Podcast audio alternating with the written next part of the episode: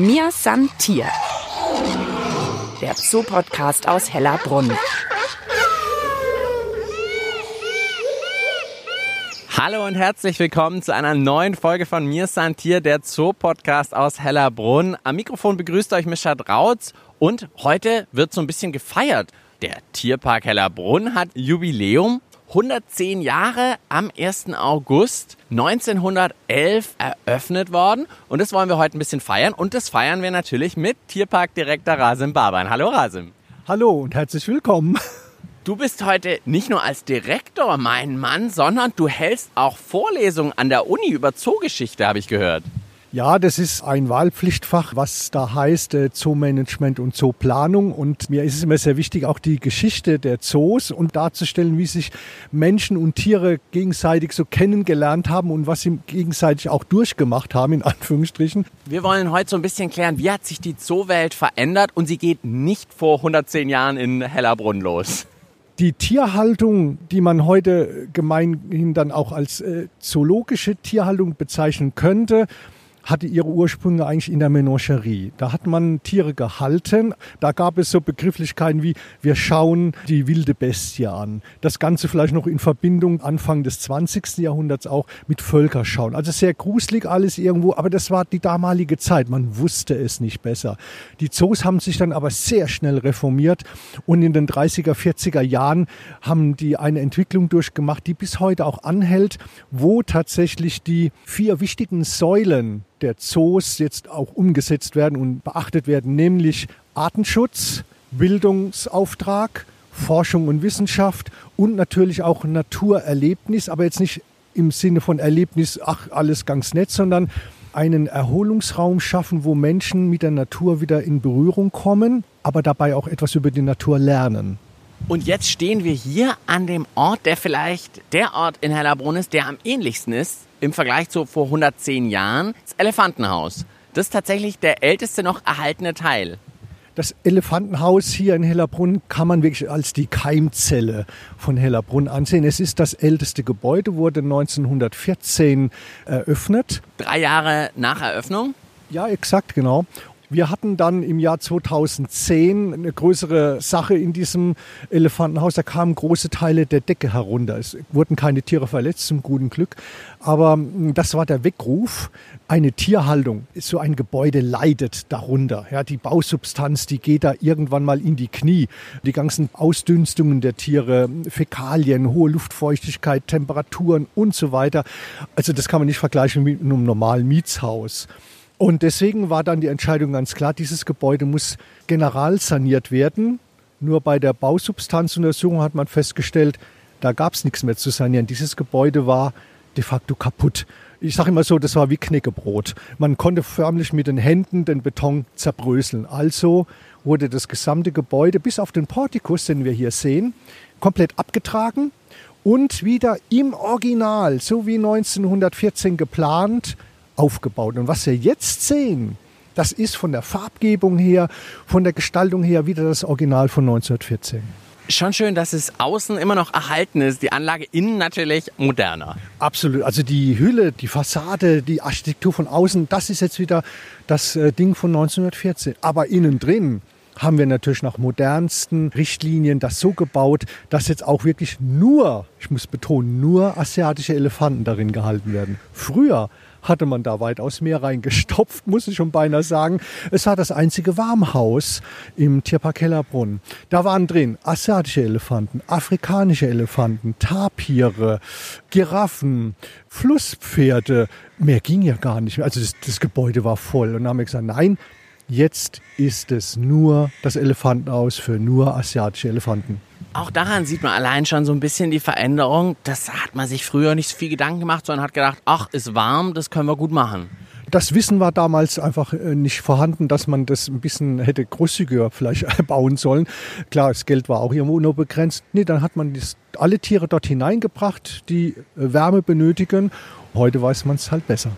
Du bist jetzt seit 2014 Direktor in Hellerbrunn. Wenn du jetzt die 110 Jahre anschaust, was war denn so ein spannender Zeitpunkt in der Geschichte des Tierparks, wo du gern dabei gewesen wärst? Ich wäre tatsächlich in den 20er Jahren gerne dabei gewesen, weil da hatte Hellerbrunn seine erste große Transformation.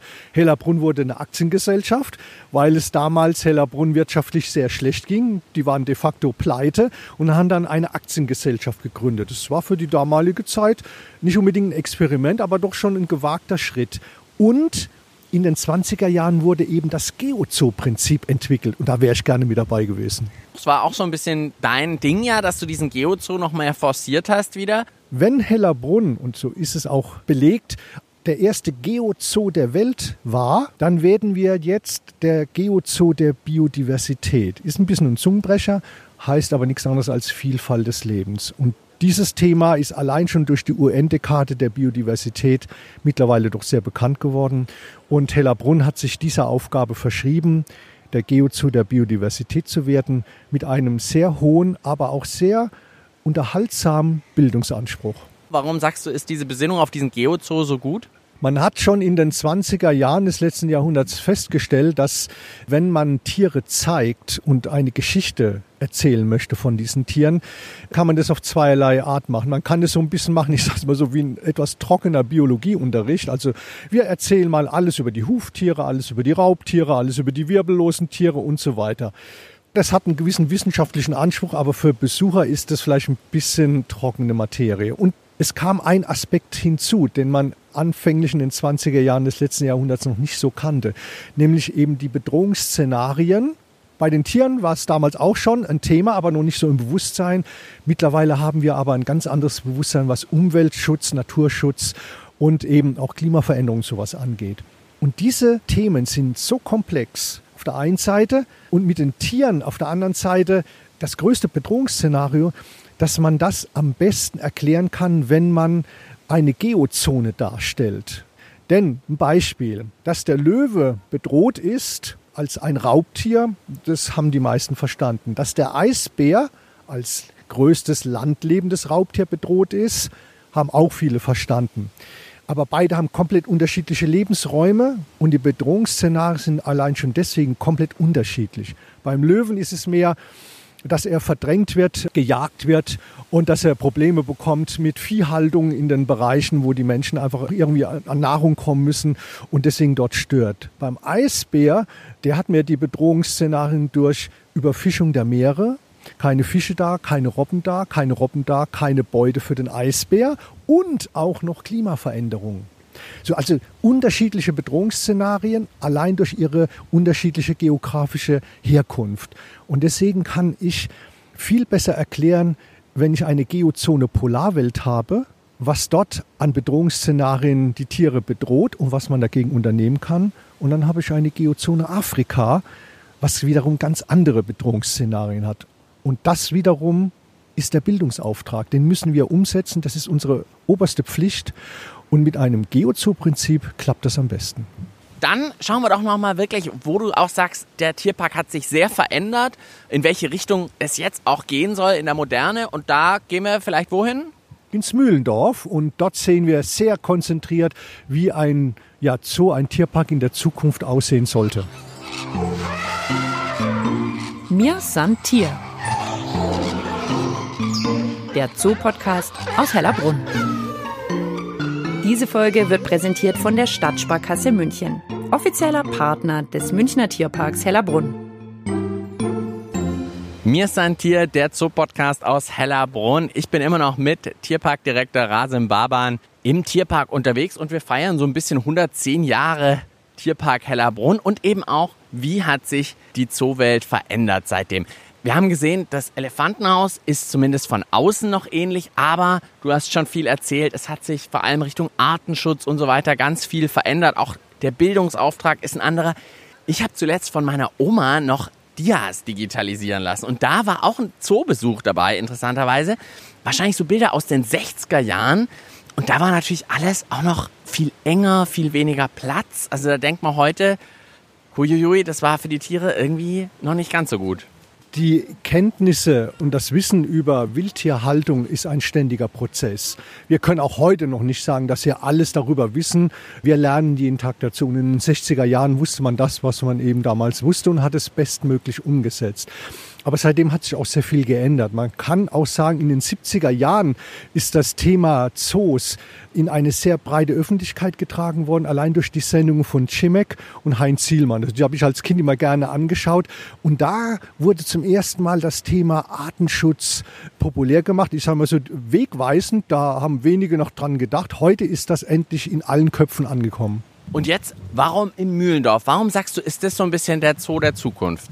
Das Mühlendorf ist von daher für uns so eine Keimzelle der neueren Art der Wissensvermittlung, weil wir hier versuchen, ein spannendes Thema mit einem dramatischen Hintergrund so zu verpacken, dass der Besucher Lust darauf hat, sich zu informieren, aber nicht nur Lust, sondern auch einen inneren Antrieb spürt, dass er was ändern muss, verändern muss. Und dass diese Veränderung bei ihm anfängt, in seinem Verhalten.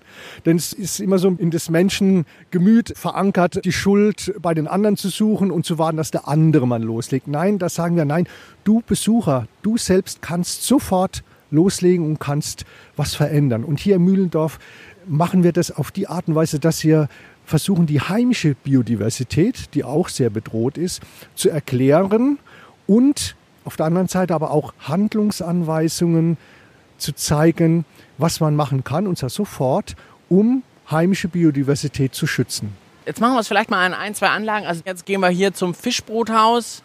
Genau, das Fischbruthaus ist für uns ein perfektes Beispiel, um zu erklären, wie funktioniert In-situ-Artenschutz. Es gibt Ex-situ-Artenschutz und In-situ-Artenschutz. In-situ-Artenschutz bedeutet, dass man eine bedrohte Art direkt in ihrem Ursprungsgebiet schützt erhält und teilweise auch wieder auswildert, wenn der Bestand de facto kollabiert ist. Das machen wir hier in unserem Fischbruthaus. Wir gehen wirklich direkt einfach mal rein. Genau, wir sind jetzt hier im Fischbruthaus drin und hier erzählen wir nicht die Geschichte, sondern wir zeigen sie, wie das funktioniert anhand der Bachforelle. Wir werden Ende des Jahres dann mit der Esche einsteigen, auch eine bedrohte Fischart. Die Bachforelle ist eine heimische Fischart, eine Salmonidenart, die hier in unseren Gewässern direkt gefühlte zwei Meter vor dem Fischbruthaus eigentlich vorkommen sollte, im Auermühlbach in der Isar. Die Bestände sind allerdings komplett kollabiert. Da spielt auch eine wichtige Rolle eine Erkrankung, eine Pilzerkrankung. Man weiß nicht so genau, woher sie kommt. Auf jeden Fall sind die Bestände extrem kollabiert. Und wir haben gesagt, wir wollen diese wichtige Fischart, nämlich die Bachforelle, schützen, bewahren und die Bestände wieder auffrischen. Und hier wird gezeigt, wie das funktioniert. Wir haben dort Zuckergläser, dort werden die Fischeier in Bewegung gehalten, bis sie ein gewisses Reifestadium haben. Dann haben wir hier auf der rechten Seite die Anzuchtbecken. Dort kommen dann die Fischeier rein, wenn sie de facto kurz vorm Schlüpfen stehen. Das sind jetzt auch ganz kleine Bachforellen, die da rumtümmeln. Wir gucken mal und schauen mal. Ja, die sind tatsächlich schon so groß wie mein kleiner Finger in etwa. Genau, und wenn die dann entsprechend eine gewisse Größe haben, dann kommen sie dort rüber auf die linke Seite und dort sehen wir, sie haben sie schon eine relative stattliche Größe, man muss aufpassen, die aber nicht zu groß werden zum Auswildern.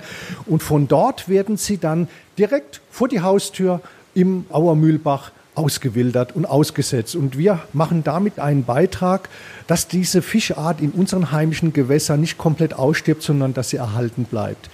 Und wenn man sich allein das hier anschaut, auch die Technik, ist ja alles offen mit Transparenz, alles mit Scheiben, die Filteranlagen sieht man, man sieht, wie das alles funktioniert.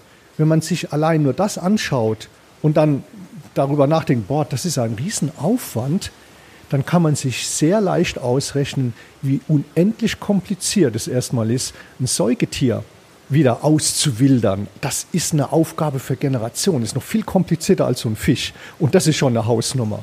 Das ist vielleicht auch der größte Unterschied. Früher, du hast auch gesagt, am Anfang war es fast schon so eine Art zur Schaustellung zu Beginn. Und jetzt geht es eben viel mehr um das Tier und tatsächlich um seinen Lebensraum und die Zusammenhänge. Exakt. Die Tiere, die wir hier, und zwar alle Tiere, die wir hier in Hellerbrunn halten, sehen wir als Botschaftertiere auch an. Sie wollen eine Geschichte erzählen, nämlich die Geschichte ihrer Bedrohung und ihres Aussterbens. Sie selber können es nur nicht erzählen, aber wir Menschen sehen es. Und deswegen sind zoologische Einrichtungen dazu da, ihre Geschichte zu erzählen, aber nicht einfach nur zu sagen, ja, so ist es, Drama, sondern die Ursachen sind hierin begründet und du Mensch, Besucher, hast da leider eine ganz große Aktie dran. Aber nicht mit dem erhobenen Zeigefinger, denn das bringt auch nur nichts, sondern wir können das zum Guten wenden. Nur wir müssen jetzt sofort anfangen. Und deswegen in einem dann letzten Schritt erklären wir, was können wir gemeinsam, Zoos und Besucher, Unternehmen machen, damit die Biodiversität, also die Vielfalt des Lebens erhalten bleibt. Ja, also das mit dem Botschafter war mir früher, glaube ich, nicht so klar. Das haben wir jetzt im Podcast immer wieder gehört, dass die eben tatsächlich auch die Tiere, die hier sind, beispielhaft als Botschafter für diese Tierart steht, die eben weit weg ist und die sich da auch ja, nicht wehren kann gegenüber den Menscheneinflüssen. Sie haben auch noch eine andere Funktion. Sie sind auch ein sogenannter Genpool. Viele Tierarten sind draußen ausgestorben. Der Lebensraum ist zerstört, sie wurden komplett bejagt. Irgendwelche Krankheiten haben sie dahin gerafft, aber auch verursacht durch Dritte, sage ich mal. Das haben sich die Tiere nicht selbst ausgesucht.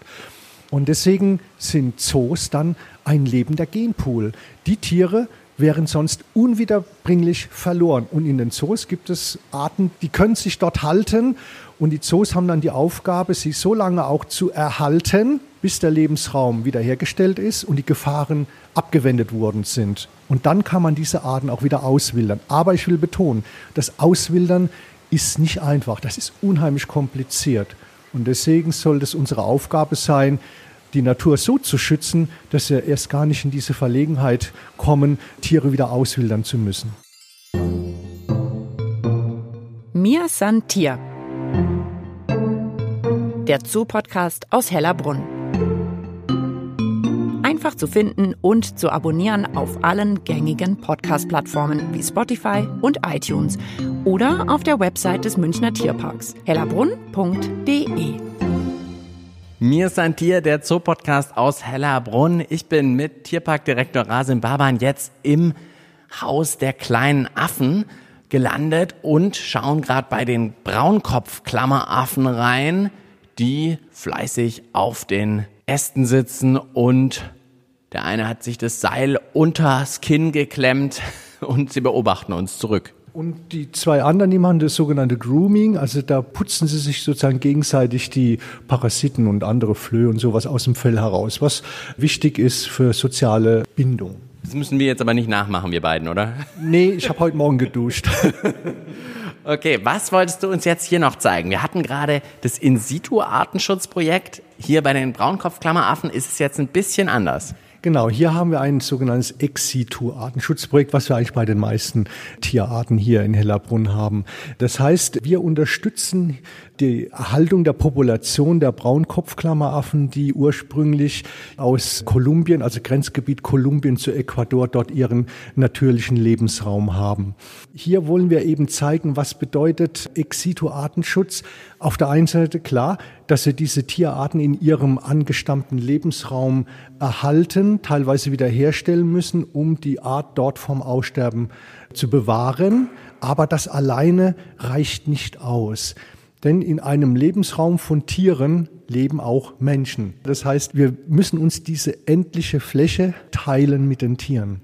Jetzt müssen wir da aber das auch so machen, dass es verträglich ist. Und gerade im äquatorianischen Regenwald ist es halt auch so, dass der abgeholzt wird für Holzgewinnung, für Plantagenbau und so weiter. Wenn wir jetzt also als Europäer sagen, hört mal bitte da unten auf mit dem Abholzen von einem Regenwald, sagen wir das aus einer sehr komfortablen Situation heraus, nämlich aus der Situation eines Europäers, dem es sehr gut geht. Wie vorhin gesagt, naja, man sagt immer eher, die anderen sollen es machen. Genau. Und deswegen fahren wir hier den Ansatz, wenn wir Artenschutz vor Ort betreiben, dann müssen wir auch den Menschen, die dort leben, eine Perspektive geben. Denn die Menschen dort vor Ort, das machen die nicht aus Boshaftigkeit, dass sie den Regenwald niederbrennen, abgesehen vielleicht von ein paar Großkonzernen, die einfach das rein aus Profitgier vielleicht machen. Aber die einfachen Menschen und Bauern, die dort leben, die machen das aus reiner Verzweiflung. Sie haben nichts zu essen, sie haben keine Perspektive. Und wenn wir ihnen Arbeit geben, Lohn geben, dann beschützen sie ihr Umfeld. Und genau das passiert mit einem Projekt, was wir gemeinsam mit der Yoko Toko Stiftung in Ecuador machen, dass dort Regenwald aufgekauft wird. Der wird unter Naturschutz gestellt und dann werden dort die Menschen angestellt als Parkranger, die dann auf diesen Regenwald aufpassen und die Tiere beschützen. Auch das also wieder eine ganz klare Aufgabe, die Zoos heutzutage eben machen, hat man vor 110 Jahren wahrscheinlich auch noch nicht dran gedacht. Da ist man eher in die exotischen Länder gefahren und hat die Tiere eingesammelt, um sie in Europa nur zu zeigen. Das ist aber Vergangenheit, das haben wir lange hinter uns gelassen. Und heute haben wir eine ganz andere Verantwortung, auch ein ganz anderes Wissen natürlich. Und deswegen ja auch hier im Haus der kleinen Affen ganz viele Bildschirme, wo man Sachen sehen kann, viele Stelltafeln, also einfach viele Infos auch. Die Informationsübermittlung, das ist wirklich auch eine hohe Kunst. Man muss es so machen, dass der Besucher nicht gelangweilt ist, sondern interessiert ist und sich informieren möchte über Artenschutz, Umweltschutz, Naturschutz, Erhalt der Vielfalt des Lebens. Und das ist eigentlich auch unser großes Ziel. Wir müssen dahin kommen, dass der Besucher in den Tierpark geht, nicht nur oder ausschließlich, weil er Tiere schauen möchte, sondern weil er Tiere und Umwelt verstehen will. Wenn wir das erreicht haben, dann sind wir einen ganz großen Schritt vorangekommen. Da sind wir auch mit dabei vom Podcast. Wir gehören da ja auch so ein bisschen dazu, dass man sagt, ja, es geht nicht nur ums Sehen, sondern auch um die ganzen Hintergründe verstehen. Was macht so ein Tierpark aus? Wie arbeitet ein Tierpark? Absolut. Der Podcast ist ein wesentlicher Baustein in unserem Bildungsauftrag. Wie siehst du das denn, welche Tiere überhaupt hier als Botschafter in einem Tierpark sind?